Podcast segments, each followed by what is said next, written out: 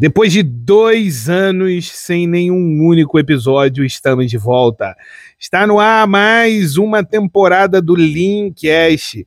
Foi um ano, foram dois anos muito difíceis para todos nós, vários desafios. Tivemos que nos reinventar, tivemos que nos tornar de fato lean, mais enxutos, tivemos que melhorar não só como pessoas não só como profissionais, mas tivemos que melhorar nossa saúde também.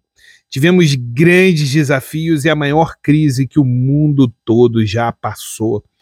Perdemos muitos amigos, perdemos muitos conhecidos, perdemos tempo, mas também ganhamos em qualidade de vida, ganhamos em outros fatores que nos fizeram refletir sobre se esse mundo que vivíamos antes da pandemia é o mundo que queremos para o pós-pandemia. Eu mesmo passei por um, uma situação muito complicada, fiquei no hospital é, durante o, o, coronavírus, né? Durante por ter pego o Covid, e foi uma situação bem complicada, não tinha vacina nem nada.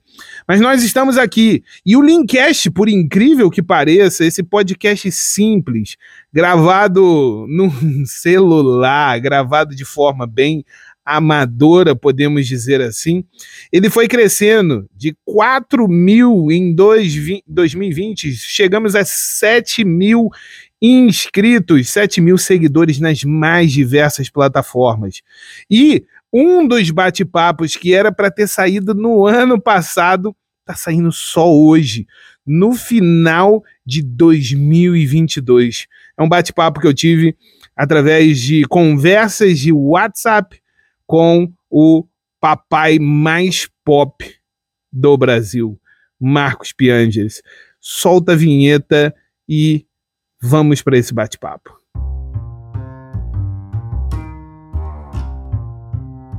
Está começando o Linkcast, o podcast de melhoria contínua da Escola do Bem. Hoje o Linkcast tem o prazer e a honra de receber o papai mais pop do Brasil, Marcos Piangers. E aí, galera do Linkcast? Aqui Marcos Piangers, autor do livro Papai é Pop, pai da Anitta e pai da Aurora, e também cara que com seu livro inspirou o filme que vai chegar nos cinemas em 2021. Papai é Pop, nas telonas com Lázaro Ramos e Paolo Oliveira. Não perca! O que poucos sabem, né, além do, do Pianja ser aí o papai mais famoso do Brasil, é que ele tem se tornado especialista, ou melhor, ele é um especialista em falar sobre criatividade e inovação em tempos de crise. Ele tem abordado os desafios de ser um profissional não só em home office, mas no dia a dia de uma forma geral, e ao mesmo tempo ser pai.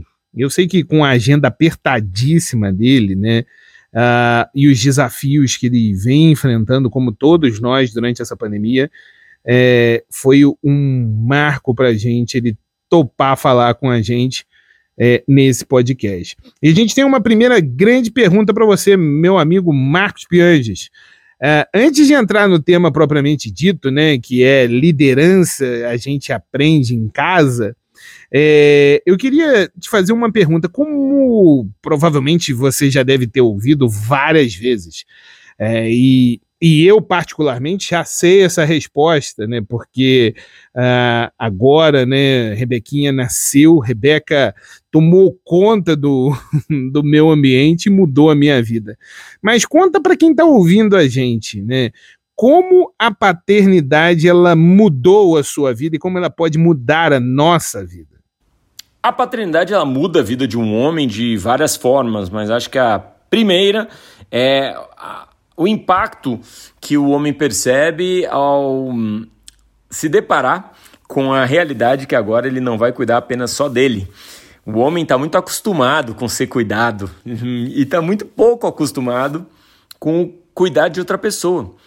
Essa é uma quebra completa de paradigma na construção do, do, do homem e que pode fazer muito bem a ele.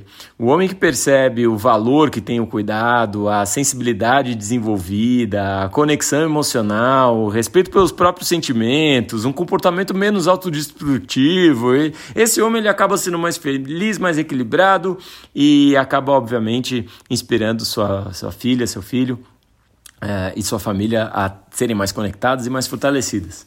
Então, sem dúvida, a chegada da minha primeira filha, ela teve um impacto porque de uma hora para outra, então eu não seria mais cuidado e nem cuidaria apenas só de mim, eu estaria aí comprometido em cuidar de uma outra pessoa e aos poucos esse, essa, essa outra pessoa vai se transformando no maior amor da sua vida, né? Na coisa mais importante da sua vida. E, de novo, isso o homem não está acostumado. O homem não tem nem o autocuidado, ele é incentivado a se autodestruir, porque quem bebe mais é mais homem, quem dirige de forma mais violenta e rápida é mais homem. Então a gente fica sempre achando que o masculino é a agressão, a competitividade, a violência. E aí, por isso que a gente também é, é, muitas vezes morre mais cedo e morre de forma violenta e mata uns aos outros. Isso é muito triste. A chegada de uma criança, ela pode transformar a vida desse cara num cara muito mais conectado com si mesmo, é, preocupado com o seu autocuidado, é, dedicado ao cuidado do próximo, muito mais esforçado em ser empático, sensível, é, é paciente, afetivo. E aí, pô, você começa a construir relações mais duradouras e começa a entender você mesmo, suas emoções, desenvolve inteligência emocional, autoconhecimento, comunicação, criatividade. Aí é uma delícia quando o homem abraça essa possibilidade de ser um novo ser depois da paternidade.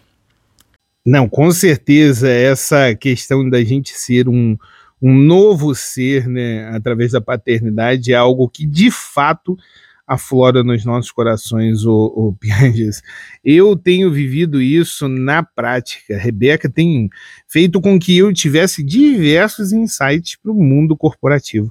Mas uma pergunta né, que é, as pessoas me fazem, eu acredito que também devem fazer para você é: você acredita que esse novo mundo que estamos vivendo vai fazer com que o papel do pai de fato mude na sociedade? Será que esse, essa visão que a gente está tendo ao longo da pandemia, né, essa proximidade com os nossos familiares, uma autorreflexão, isso vai mudar, vai fazer com que esse papel do pai ele mude de fato na sociedade? Acho que é uma chance. As pessoas têm me perguntado você acha que depois da pandemia vamos ter uma sociedade mais conectada, mais empática, mais cheia de compaixão e generosidade? Eu sempre digo, acho que não. Acho que vai ter um pouco de cada. Algumas pessoas elas vão aproveitar essa pandemia como uma chance de estar mais conectado com a família, como uma chance de estar valorizando mais todos os dias, uma percepção de que a vida acaba e que a vida de quem a gente ama também pode acabar, uma percepção de que tudo tem que ser agradecido e que a gratidão é profundamente transformadora no nosso dia a dia. E outras pessoas vão encarar essa pandemia como algo apenas ruim, que não tem nenhum lado bom, que não tem nenhum aprendizado e vão continuar reclamando durante a pandemia e depois que acabar tudo isso vão continuar reclamando do fim da pandemia. Então é uma chance que a gente tem. As pessoas dizem que a vida é curta, eu acho que a vida é longa e te dá várias chances para você mudar. Às vezes a gente deixa para mudar só quando sofre, num luto, numa doença, numa demissão, num divórcio. A minha sugestão é que a gente aprenda a, a mudar e a valorizar a vida e as coisas e as pessoas que estão ao nosso, ao nosso redor nos momentos bons também, não só nos momentos ruins. Acho que é uma chance da gente aprender sempre. Não só numa demissão, mas numa promoção. Não só num luto, mas no nascimento. E eu acho que é isso que acontece com a gente quando a gente é pai. Com certeza, com certeza. De fato, tem sido um, um momento de muito aprendizado para todos nós aprender, como você falou, né, não só nos momentos ruins, mas que a gente possa fazer com que isso também é, seja fruto de um aprendizado para os momentos bons, né? Agora, quando, quando nós vamos para o mundo corporativo, parece que a gente está indo para um novo mundo, né? Totalmente diferente do ambiente familiar. Mas na realidade, todas as situações que enfrentamos no lar são bem parecidas do mundo corporativo, né? Não, eu pelo menos eu enxergo algumas algumas similaridades, por exemplo, conflitos, pessoas mimadas, pessoas que precisam de mais ou menos atenção. Uh, e aí eu te pergunto, né? Você com toda essa visão fantástica, você acredita que ser pai nos, aju nos ajuda a sermos líderes melhores? E se sim ou se não, né? Detalhe aí pra gente quais são essas características da paternidade que são cruciais para a gente ter sucesso no ambiente de trabalho. Bom, eu parto do princípio que ser líder não tem nada a ver com hierarquia. Quantas vezes a gente teve chefes que são chefes muito pouco líderes, certo? Com características muitas vezes até antagônicas ao que é um líder. Um líder, na minha concepção, é alguém que inspira e cuida. Então, você olha para tribos, para exército, você olha para é, esporte, você sempre vai ver que um líder, alguém que é considerado líder, essa liderança ela é conquistada através de respeito e esse líder conquista essa, esse respeito através de inspiração e de cuidado. O cuidado com os outros é uma forma de respeito. Você saber que não está sendo enviado para uma guerra que você vai morrer é uma forma de respeito. Então você respeita o seu general porque justamente ele se preocupa com você, ele cuida de você e você confia nele. Então essa confiança, esse respeito, ele vem através do cuidado, cuidado constante, sistemático, né, com recorrente e da inspiração, porque a inspiração é muito importante na liderança.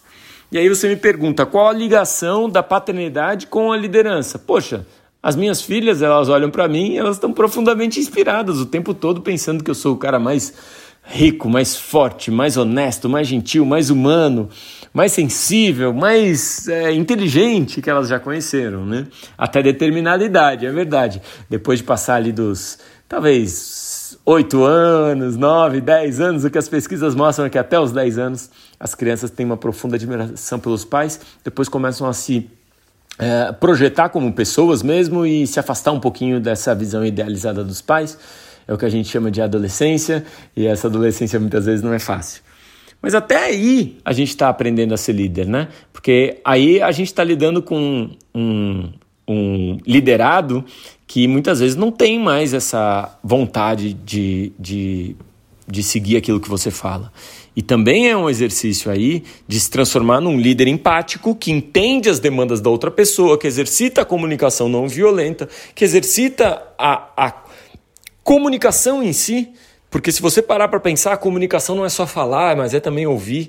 E não é só ouvir, mas é ouvir entendendo as demandas daquela pessoa. E não é só falar, mas é falar entendendo as demandas daquela pessoa e como aquela pessoa vai ouvir aquilo que você está falando. Então, todos esses processos na paternidade, na criação de filhos, na relação que a gente desenvolve com os filhos, são processos que, sem dúvida, nos ajudam para o dia a dia no ambiente de trabalho. Eu tenho convicção de que um pai ele se torna um líder melhor porque ele se torna uma pessoa mais sensível, mais empática, com mais capacidade de comunicação, porque ele está sempre comunicando com seus filhos, né? desde que os filhos estão aprendendo a falar, ele está se esforçando para entender o que o filho fala e se esforçando para explicar para o filho as coisas do mundo. Então, um pai afetuoso, atento, participativo, que tem bastante tempo de quantidade e qualidade com os filhos, se torna sem dúvida um líder melhor. Quando a gente entende é, esses pontos, principalmente sobre como você falou, tempo de qualidade, quantidade de tempo, escuta ativa, de fato a gente deixa de ser um simples chefe, né? E passa a ser um, um líder, de fato. Isso é um desafio enorme, né? Uh, e o, o, o, grande ponto, né, Pianges? Uh, a, a gente está falando aqui para um, uma massa né, que é, é basicamente voltada para melhoria contínua. É um podcast sobre Lean, né, sobre melhoria contínua. E sempre que falamos é, das características né, de quem está insatisfeito com o status quo, é, daqueles que querem ser resolvedores de problemas, agentes de mudança, vem à nossa mente né, uh, o que, que, a gente precisa fazer uh, para tomar ações diferentes, né, para fazer algo diferente do que temos feito, né? E no ambiente Lean, nós usamos muito a ferramenta dos cinco porquês. porque aí a gente consegue definir uma causa raiz dos nossos problemas e atacá-la, assim eu costumo dizer, impiedosamente. A gente tem que atacar impiedosamente a, causa raiz para que ela não volte com mais força. Né? Você acredita né, que a gente perde um pouco dessa habilidade é, de fazer perguntas? Porque as crianças elas têm uma habilidade, elas têm uma habilidade fantástica de fazer perguntas. Né? Você acredita que a gente perde isso ao longo do tempo? E como a gente faz né, uh, a pergunta certa e na hora certa para que a gente consiga inovar no nosso ambiente de trabalho? Bom, eu sou super adepto a isso, né? Esses, é, essa metodologia dos cinco porquês acho que tem tudo a ver com a paternidade. No momento em que as minhas filhas nasceram, começaram a crescer, elas começam a questionar o status quo, questionar os padrões. A minha filha, muito pequena, me perguntou, pai, por que, que eu tenho que ir para a escola se todo o conhecimento está no Google? A minha filha, muito pequena, me perguntou, pai, por que, que você vai trabalhar no escritório se tem internet aqui em casa e você tem computador aqui também? Então ela está sempre questionando por que, que as coisas são do jeito que são. Eu sempre digo que as novas gerações gerações estão sempre questionando as ineficiências do mundo analógico, elas que já estão aí ambientadas no ambiente, né, ambientadas com a usabilidade digital. Então, acho que sim, a metodologia dos cinco porquês ajuda também a gente a entender as demandas infantis, porque os nossos filhos perguntam: pai, por que, que você tem que trabalhar? E a gente diz: porque eu tenho que ganhar dinheiro. E elas perguntam: por quê? E aí você pensa: bom, porque eu tenho que pagar as contas. E elas perguntam: por quê? E aí você pensa, bom, porque se eu não pagar as contas, cortam a luz, a internet e, e a água aqui de casa. E elas perguntam, por quê? E aí você diz, bom, porque a gente criou um sistema que é muito eficiente, que se chama capitalismo, que todo mundo trabalha e ganha um pouco de dinheiro, e aí a gente tem alguns serviços é, públicos que nos abastecem e que se ninguém pagar, então não tem como se sustentar. e aí a gente chega no último porquê. E aí a gente vai é, tornando cada vez mais profunda, profundas as questões. E é lindo quando as crianças fazem esses porquês, porque você começa também a achar o seu propósito, o seu porquê. Que você, por que, que você vai trabalhar todos os dias e por que, que você faz aquilo que você faz e por que, que você faz aquilo que você faz do jeito que você faz. Você está só imitando o que todo mundo fez? Você está só imitando um senso de realização e sucesso que todo mundo contou para você, que você viu em algum filme ou numa novela? Então, essa busca dos porquês eu acho que vale para todos os pais e para todos os adultos também. É importante a gente exercitar a, a escuta ativa e dessa forma nos questionar. Ninguém é grande demais que não possa aprender, ninguém é pequeno demais que não possa ensinar. Fato, fato. Eu tenho um amigo, Pianges, que é, diz algo que ficou para disse algo que ficou para mim para a vida inteira, né? Nós somos eternos aprendentes, né? nem aprendizes, é aprendentes. De fato, não existe nada que a gente não possa aprender de novo. Pianges, eu queria te agradecer muito, mas muito mesmo, pela sua participação aqui no Linkcast. É, como a gente costuma dizer, né, esse daqui é um podcast muito amador, né? É, e ter a participação de alguém como você é, é algo que a gente fica muito feliz, principalmente pela humildade, pela pessoa que você é. Sou fã demais. Antes mesmo de ser pai, já segui o Papai Pop. Agora que eu sou pai, eu sigo, tenho o livro, é, vou ver o filme e, e, gostaria muito, muito de agradecer e já deixar o convite para que a gente possa fazer uma versão full, né, tete a tete, com todo o nosso nossa equipe, todos os nossos ouvintes, quem sabe até ao vivo. Fica aí à vontade para você fazer as suas considerações finais, meu amigo. Muito obrigado. Papai é Pop vai para os cinemas em 2021, um filme super inspirador que fala de forma bem humorada da participação do, do pai na vida da família, que incentiva os homens a participarem, que incentiva as famílias a estarem mais perto umas das outras e juntos a gente pode construir uma geração melhor que a nossa, mais gentil, mais humana, mais generosa, mais bondosa, mais conectada, mais comprometida com os grandes problemas da humanidade e mais comprometida em resolver esses problemas, isso que importa. Então, muito obrigado, Linkcast, pelo convite e desejo a todos vocês um 2021 brilhante! É isso aí, pessoal. Esse foi o bate-papo que eu tive com Marcos Pianjas, o Papai Pop, em 2021. Isso só está indo ao ar agora, no finalzinho de 2022. Incrível, né? E eu gostaria de deixar uma reflexão para vocês com base nisso.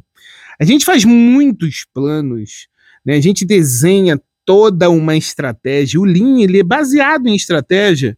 O Roxin é o desdobramento, por exemplo, da estratégia de negócios na nossa estratégia do dia a dia, né? E a gente se baseia em estratégia, em planejamento, em tudo, mas às vezes vem é, alguns pontos da nossa vida pessoal que fazem tudo mudar. Ah, o mundo ele mudou por causa de uma pandemia. Eu mudei por causa da pandemia e por causa da paternidade as nossas prioridades mudam. E eu gostaria de dizer para vocês é que nós não somos dois, nós somos um, nós somos a mesma pessoa em todos os ambientes. Vai ter um momento que você vai ter que priorizar alguma coisa. O Linkcast ele ficou parado aí durante dois anos, mas nós estamos de volta e voltamos com tudo. Segue a gente para essa terceira temporada. Fica com a gente. Se você tem alguém que você gostaria de ouvir conosco, deixa nos comentários, envia uh, mensagem para a gente, conecte-se com a gente pelo LinkedIn, pelo Instagram e por aí vai. Muito obrigado. Até a próxima. Grande abraço e até a próxima.